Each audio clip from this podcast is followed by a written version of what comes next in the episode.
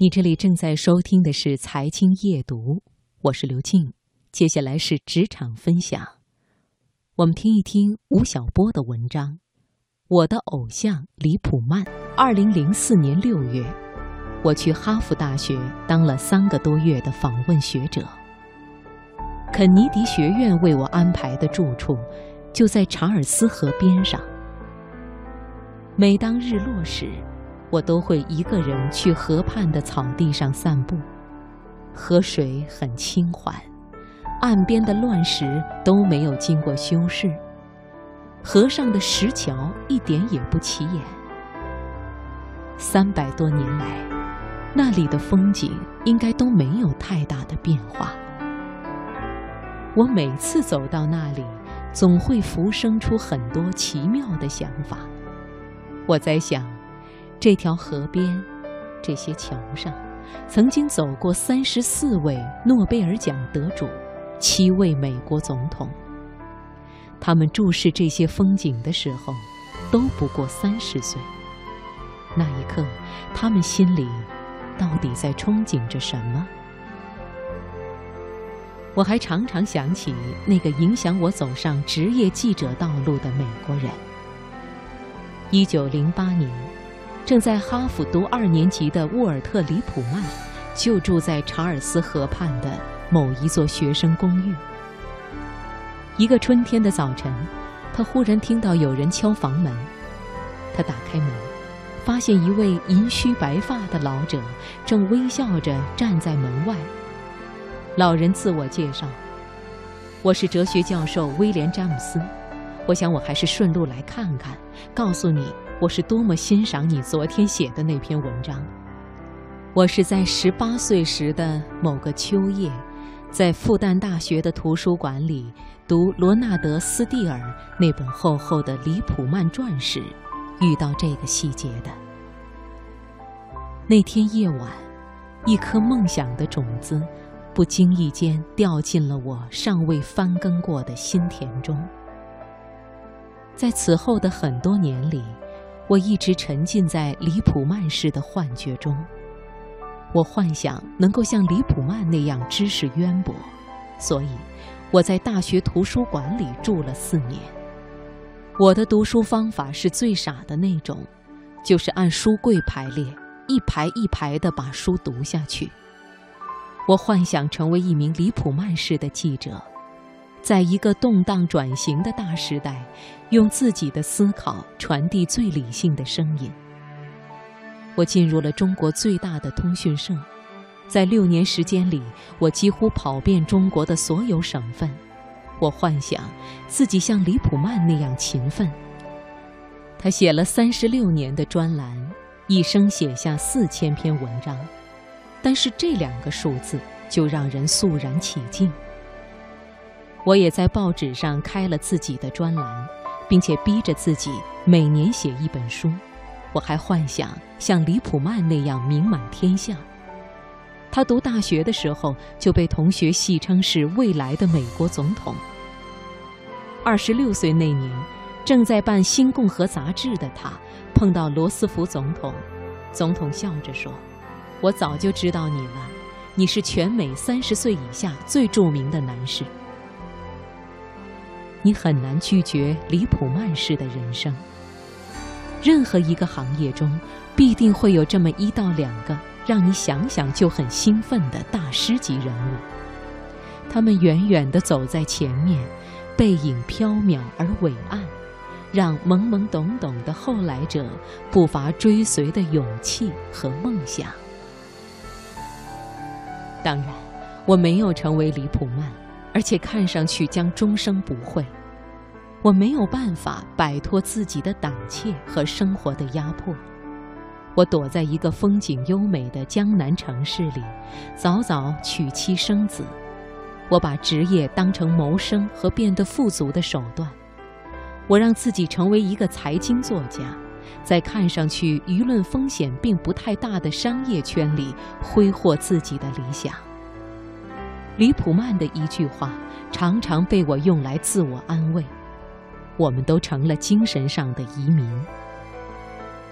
这些年来，我偶尔回头翻看李普曼的文字时，会坐立不安。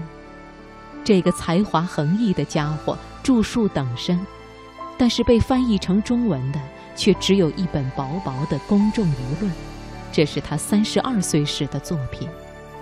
在这本册子中，他论证了公众舆论的脆弱、摇摆和不可信任。他指出，现代社会的复杂使得一般人难以对它清楚地把握。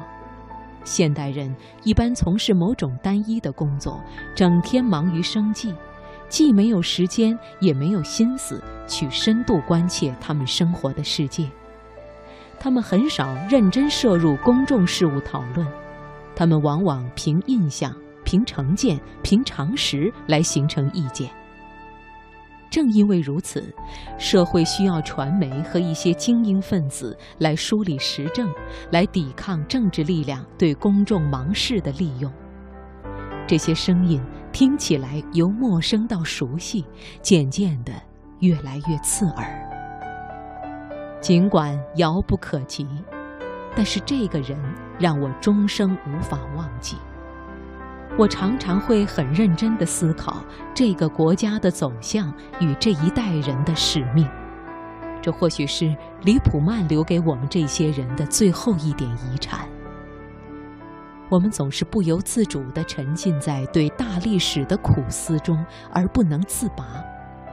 当物质的繁荣到达一定阶段，贫富的落差足以让社会转入另外一种演变形态的时候。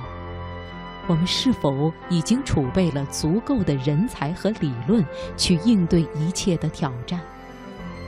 我们对思想的鄙视、对文化的漠然、对反省精神的抗拒，将在什么时候受到惩罚？对于生活在这个时代的个人来讲，这都是一些没有办法回答的问题。这些年来。我把自己的时间大半都投入中国企业史的梳理和写作中。我想在这个极其庞杂却并不辽阔的课题里寻找一些答案。我想静下心来做一点事，为后来者的反思和清算预留一些略成体系的素材。我还企图证明，这个社会的很多密码潜流，可能会淹没在中国经济和公司成长的长河中。我倒是做过一件与李普曼最接近的事情。二零零五年，我在一次版权交易中偶尔得悉，我当年在大学时读过的那本《李普曼传》，并没有得到作者罗纳德·斯蒂尔的授权，是一本盗版书。于是，我设法找到了翻译者，竟又得知斯蒂尔还活着，隐居在美国西部的一个小镇上。我通过电子邮件联系上他，斯蒂尔对当年的盗版行为非常恼怒。得知我想得到授权，先是表示不信任，后又委派华人朋友到上海面谈确认。经历三年时间，到二零零八年十一月。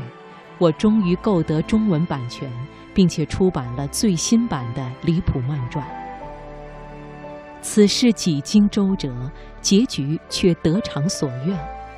我终于用自己的方式向李普曼致敬。